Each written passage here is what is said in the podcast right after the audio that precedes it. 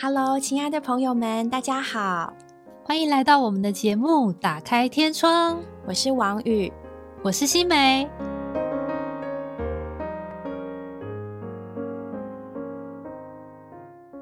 Hello，亲爱的朋友们，又到了我们打开天窗的时间。如果是一个会收听 Podcast 的年轻朋友，可能不会很陌生。最近在青年人中间。有一个节目非常的广被讨论，这个节目主持人是台湾的一位单口喜剧演员，他同时也是一个很优秀的编剧、节目制作人。他的一个 podcast 节目叫做《博音》，好，大家都知道是谁了，就是呢，曾经是基督徒的一位节目主持人，他叫曾伯恩。伯恩呢，在第二十六集的 podcast 里面，他讲到我为什么不信基督教，这实在是一个应该灵魂拷问啊，对，真的。对，在基督徒中间应该引发了很大很大的回响吧？对，的确，在许多基督教的牧者啊、牧师中间，然后也有很多的作家，你可以看到有各式各样、来自各种背景的回应。那更不用说在年轻人当中，你会看到 Facebook 或是 IG，许多人呢就觉得哇，这击中了我的心声。或者是会回应说，我也曾经遇到同样的问题。嗯，那更多更多的是把很多人以前曾经让他们受过伤的事情、受过挫折的、无法理解的，就好像一并的勾出来。没错，没错。所以我们也在想，我们要怎么样回应这个话题？嗯，其实我们这一集。并没有伟大到说要来拯救伯恩，或是拯救有同样的想法的朋友，只是单纯的想来跟大家聊聊看。就是如果刚好听众朋友也正想要了解这个基督的信仰，或是因为最近疫情和市局等环境的因素，正好也在思考人生的方向，或者你也跟伯恩一样在基督教很多年了，然后也受过一些的挫折，有很多的疑惑和瓶颈等等，我觉得。王宇和我可以在这一集也来跟大家一同的聊一聊。啊，我们在这个信仰一路上的过程，我们也曾经遭受过什么样的挫折，或有什么样的疑惑，就跟大家一起聊一聊，分享分享。没错，新闻说的很好，诶，我们没有要拯救谁，我们真的没有要拯救谁，唯一要拯救大家就是我们自己，没错。因为实在说来，我们自己都曾经有过类似的经历，或者是困惑。那我也不是很诚实的说，这些问题谁没有呢？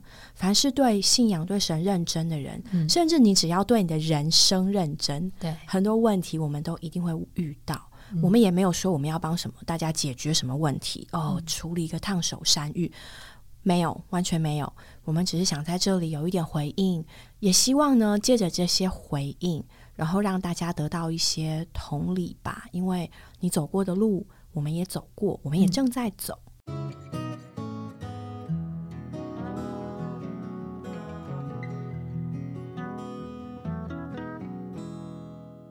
对，简言之，伯恩呢，他是在一个基督徒的环境里面长大。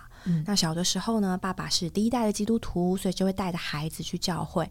那对他来说呢，教会就是一个跟朋友在一起啊，打发时间的地方。那因为有朋友在，所以在那里玩，他觉得很开心。对，那真正呢，他开始认真想要认识这个信仰，是他上高中的时候。嗯，高中的时候，因为同才的影响，有个很要好的同学就拉他去团契里面。然后他去了，就觉得在这里的气氛很好。嗯，这些人呢，会是他想要成为的那样的人，那样的感觉。所以呢，他就开始认真的想要追求这个信仰。然后也在这个路上呢，越来越摆上他自己。嗯，然后呢，一路上到了大学，哦，他念的是台大外文系，非常优秀的人。听他讲话就觉得，哎，其实我听他的节目，听一听觉得，哎，我蛮蛮喜欢听这个人讲话的，就是非常的有吸引力。对对对，很有吸引力，然后很清楚。那再来呢，就是他这样一路追求的过程，可以说十年的时光，十年的青春，到了研究所就开始慢慢递减，嗯，然后最后决定，嗯，我决定我不信基督教，我不做基督徒。但是他同时也说到，对于这个信仰呢，他并不是一个无神论者，他比较是一个不可置论，嗯，就他承认，因为他的。嗯，有限的认知，人类的无知，他根本没有办法去探知到底有没有神的存在，神是怎么一回事。但是他觉得他要在这个地方保持一点对，保持一点中立或余地吧，所以不置可否，大概是这样的背景。嗯，那你听完这一集之后，第一个想法会是什么？嗯，听完之后，因为在这个节目里面，他就有讲到两个他决定离开这个信仰的主要原因。然后听完，加上他自己个人的一些经历，里面会有一种觉得觉得他辛苦了。我是觉得为他感到遗憾的一种，嗯一种可惜，还有难过的感觉耶。嗯，嗯，就怎么说呢？觉得哇，这个人很认真诶，没错，他真的对于圣经很认真，他对于信仰，对于他读经遇到的问题，认真的程度可能都超过我们所想。但是很可惜，嗯，这么一个认真的把他的真心掏出来认识神的人，但却在这个信仰的路上受挫。嗯，那这个受挫呢，也不仅是在可能信仰方面吧，那可能还有他的个人经历方面。嗯那所以就我而言，我会觉得，嗯，觉得他很辛苦，因为我曾经在这段过程里面，那有人给了我合适的帮助，像我的 mentor 一样，带我这度过这些过程。那我有时候会想说，如果他有这样的 mental，对，会不会好一点呢？对，不至于这么难过，这么受伤啦。没错。当然，他现在都走过了，对啊，对啊，我也是觉得，诶，他在叙述的过程中，我发现他的一些对人生的问题、对信仰的问题，他没有办法从人得到解决，但似乎他也没有从神得到一些解答。就当我们人生当中一定会遇到很多问题嘛，我我相信年轻人就是对自己有追求的人，一定都会想要有解答，会去追求他，想要去认识。但就像王宇刚刚说的，非常可惜的，就是说他在神的方面还有人的方面，可能都刚刚好没有满足到他深处的需要。嗯，像我今年已经三十七岁了，所以呢，对于这样一个，嗯，应该姑且说，介于已经已经是个中年人了啦。好啦，对啦，我就是一个中年大神。OK，好，就是他给我一个很大的冲击，就是当有一天一个比较年轻的人，他来问我关于信仰的问题的时候，我就发现我的态度真的很重要。嗯我如果去否定他的感受，或者是我不真正的正面的好好的回答人家的问题，那我会觉得那是我作为一个比较年长者的亏缺。嗯那第二个就是，我就发现，对啊，如果我自己都不懂啊，我怎么去回答人家的问题？嗯就好像伯恩曾经拿着圣经节去问他们比较年长的基督徒，但是没有得到一个合适的答复，反而让他更加困惑。嗯那我就想说，对。谁不是曾经拿出一颗真心来想要认识神呢？嗯那我应该对每一个想要认识神的真心都非常的慎重。没错。如果我不知道，其实我就应该说我不知道，对，然后我应该和他一起找答案，我不应该留在我的骄傲里面。嗯对，对，可能也不应该嗯跟他说啊，你就不需要去想这些问题啊，你只要努力就好啦，努力信一信，有一天你就会真的信了。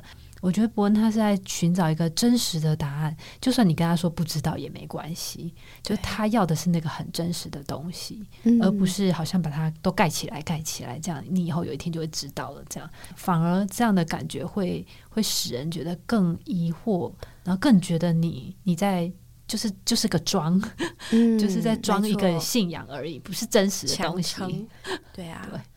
所以其实我个人是会觉得，有这样的人，他说出这样的感受，然后引发这些讨论，不管是对于年轻人，或是对于更年长人的那种冲击，我觉得这是一件好事。嗯，就是我们不应该忽视房间里的大象，我们不应该说国王有穿衣服很漂亮，明明国王就是裸体。对，但是重点是，是啊，这一切都是这样，没有错。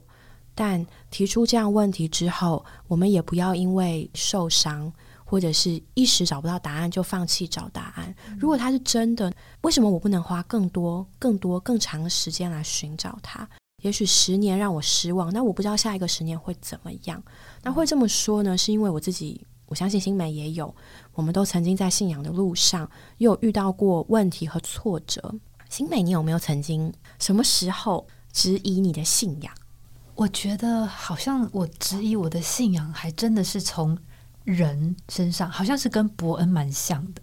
其实他刚开始并没有质疑他的信仰，那我觉得他从头到尾都没有说我不信基督、欸，对，他其实他信基督教。对，而且他他讲到关于主耶稣的生活的时候，其实你可以听得出，就是他对主耶稣的生活是敬重而且认同的。对，或者是说，其实我们预期基督徒的人生生活就应该像主耶稣这样。嗯，那但凡不像主耶稣这样的，那就会让出信者、寻求者觉得很困惑。对，他怎么这样？你讲的跟你活出来怎么是两套？对对对对对。可是我要讲的就是，我觉得我们人还是在一个一个过程当中啦。我们很想活得像耶稣那样子，可是我们人里面是有这个罪的问题嘛？那这个问题很大，所以有的时候真的你没有办法立刻就变成完全圣洁，那里面是有这个罪性的问题。所以啊、如果你要要求别人每一个人都因信了。就立刻变成另外一个人，那我觉得是完全不可能的。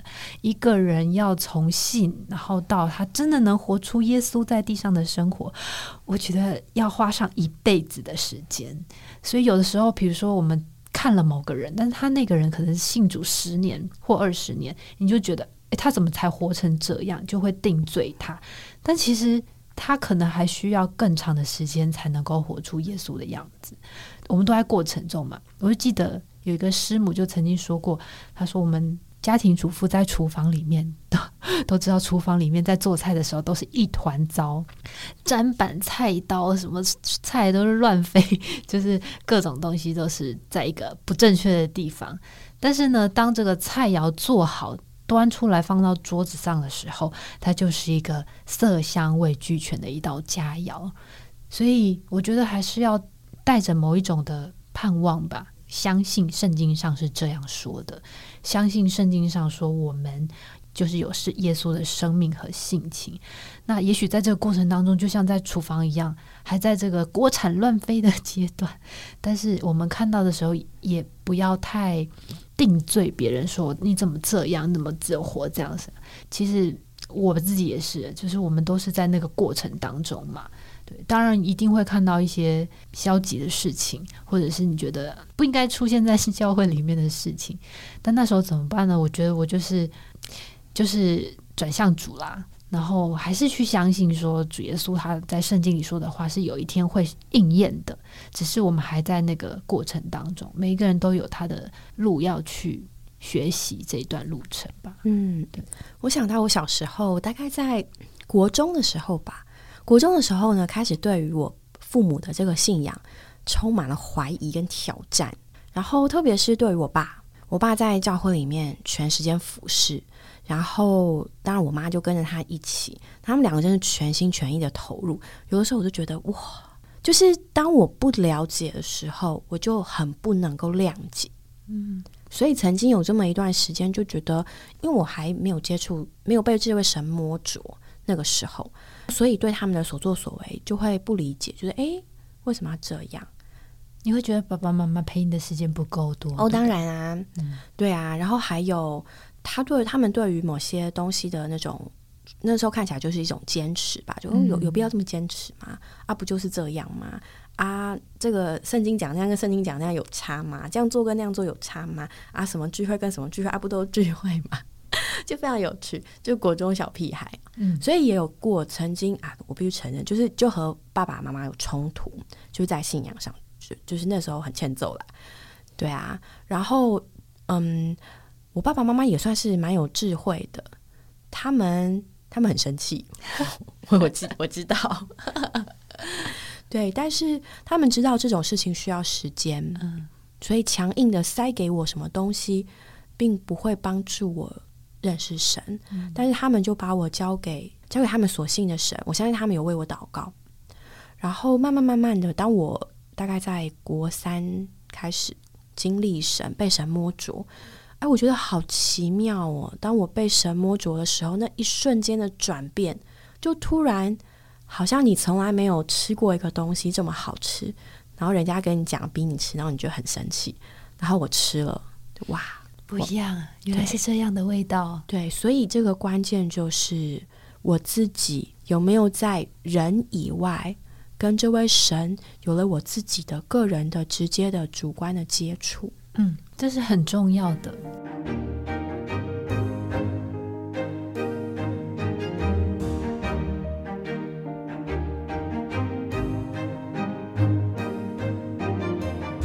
其实我刚开始听到伯恩说他从高中到研究所这段路程，他只有说过感谢主，他从来没有说过圣灵给他什么感动或告诉他什么。其实我刚开始听到的时候是挺震惊的。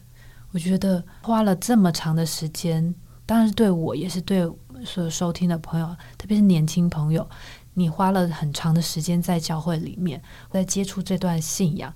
但是如果你没有碰到这位神，就像刚王宇说，他遇见神。如果我们没有遇见神，没有遇见神，那可以说这一路走来都是空的耶。这是一件很可怕的事情。但我这时候也想问王宇，就是你觉得遇见神是一个怎么样的感觉？可以形容一下吗？嗯，我记得我第一次觉得很强烈，觉得诶有神诶。好像所谓的被神感动，应该是在我受尽的那一天。因为我从小是一个很优秀的学生，那其实我非常的骄傲。我总是觉得，就是因为你不够努力，所以你才那么那么差。我就是因为我很努力，我就这么好。嗯，就是就是很骄傲。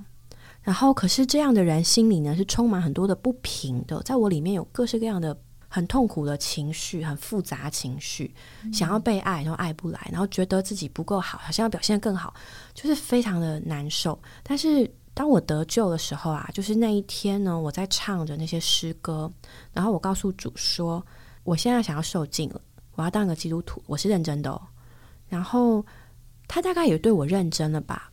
那些诗歌呢？虽然我不记得，我真的不记得了在唱什么，但我记得我里面好像有暖流流过，嗯，就是一个很温暖的感觉。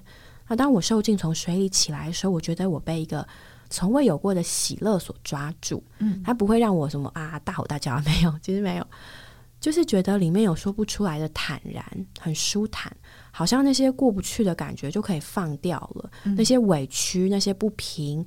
那些害怕、那些担忧，或是那些自高自傲，好像突然就就像一个一个泡泡被戳破了。嗯，反而里面觉得很平安、很喜乐。然后呢，也觉得我身上一些很肮脏的罪啊、思想啊，好像被洗干净了。那这是一个当时的感觉。那我我相信啦，很多人在这个经历上，因为怎么经历神跟我们这个人。很有关系嘛？那每一个人都是不一样的，所以不可能说说哦，他经历这种感觉，我我一样要这种感觉才是经历主。咚咚叮叮，对，经历主是科学的，但是它不是一个数学方程式，我放什么进去就一定会有这样一样的结果。嗯，就是我们要知道，我们每一个人在神眼中是独一无二的，所以你的经历呢不会跟别人一样。但我的感觉那时候就是这样。嗯，但是我也觉得，像我。我弟好了，我弟他曾经在青少年时期啊，他非常认真想要认识这位神，他读经读生命读经，可是他也坦诚说我没有感觉哦，那怎么办呢？嗯，哎，我也不知道，哎，就是怎么说呢？每次讲到他的时候，我心里面都觉得很痛，就是我我我不知道为什么主耶稣带我是这样经历，可是带他是那样经历，但是我觉得我还是愿意相信说。这位神是真神，他会在他的时间里面，就是做到他要做的。那同样，今天对于很多寻求者，我相信也是这样。所以我只能说，不知道你愿不愿意再给神一次机会跟时间吧。对啊，我还是很爱我弟，我超爱他的。然后我也很希望他可以享受神的爱。然后我们全家人都是默默的为他祷告。嗯，对，这是很重要，很重要。对呀，嗯，但是。我觉得我也要尊重他的时间吧，就我不能一直跑去强迫他说：“你看，你就是不祷告，你就不开口，所以你现在要怎样怎样怎样怎样。”就我觉得不是这样的。嗯，神真的待每一个人都不一样。嗯，然后我就是寻求主吧，就我自己私下的为他寻求。哎，神啊，你到底要怎么做？嗯，这样有一个爱弟弟的姐姐，真的是。很幸福，全家人都为他祷告，相信主有一天会会有一对啊。他的工作，所以其实这些问题大家都会遇到，没错，对。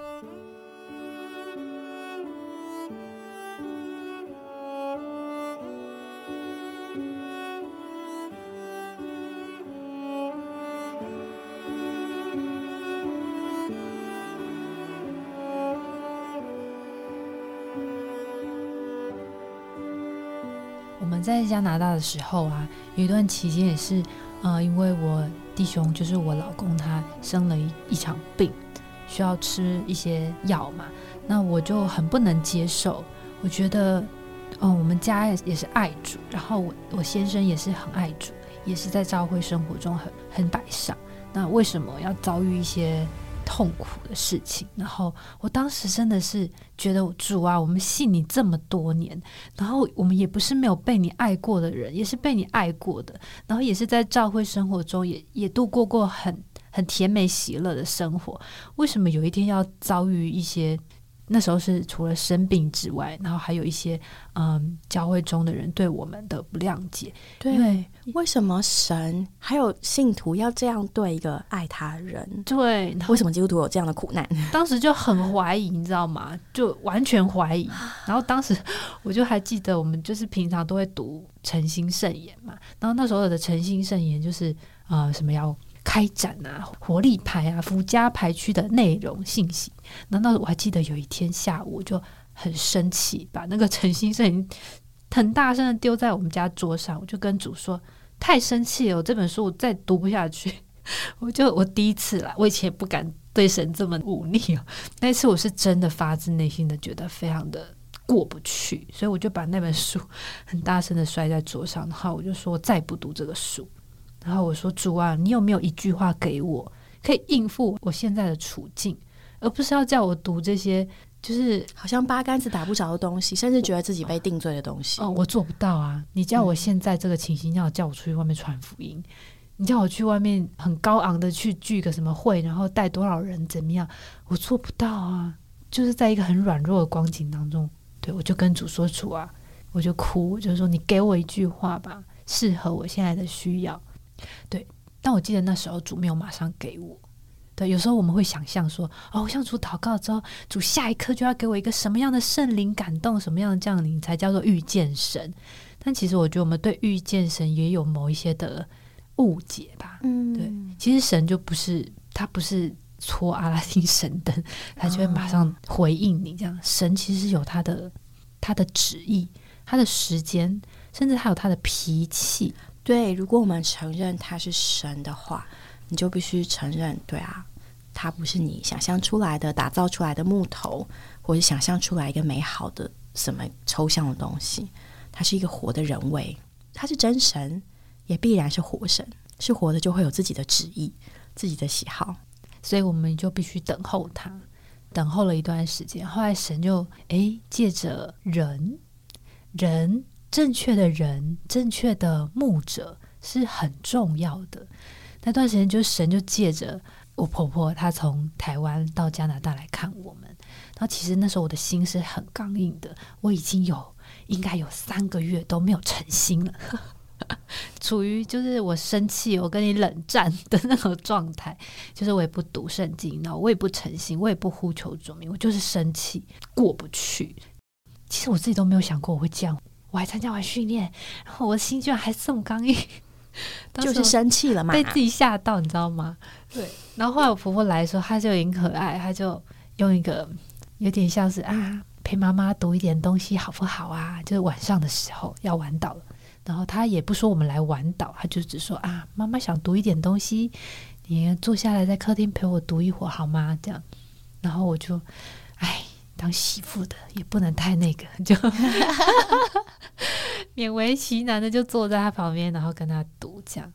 但我相信妈妈她绝对是为我们有很多的祷告，而且信息也都是精心挑选过的。所以在那个读的过程当中，我真的是泪如雨下。我真的是坐在他旁边，我都读到都泣不成声那样。嗯，就那时候就觉得被神摸到了。记得印象最深刻的话就是，神是美善的，我们的神他是美善的，他对我们的每一个心意都是美好的，他都是算过的。那应该是出自《你脱身文集》，因为我一直觉得神在那个过程中，我觉得苦嘛，我觉得是被错待，我觉得神不应该这样子对我们。可是当我读到那个信息的时候，特别是很久没有接触神。那时候就真的像久旱逢甘霖这样啊，原来神还是很爱我的，还是很爱我们这个家的。神对我们的旨意都是他算过、量过的，绝对不会有一点差池。神觉得这个环境我们可以承受，才会给我们。他在过程当中，他也是继续用他的爱在那里，没有勉强，就是在用爱默默的在等候我们的回转。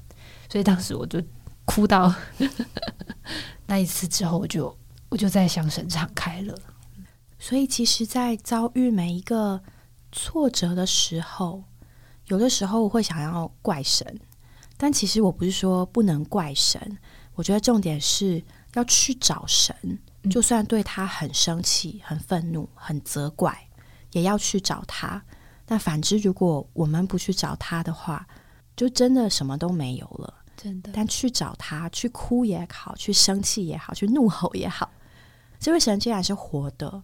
他很有可能就会跟你遇见，是嗯，亲爱的朋友，不知道你的故事是怎么样的呢？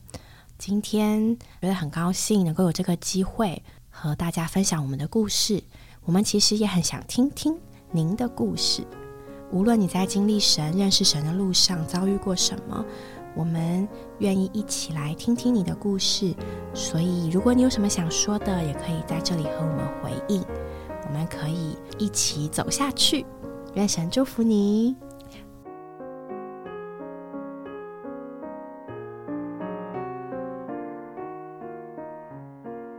我们今天的节目就到这里结束了，谢谢各位的收听。如果你有想和我们说的话，欢迎留言或来信给我们，也别忘了在 Podcast 平台上订阅我们。我们下周再见喽，拜拜。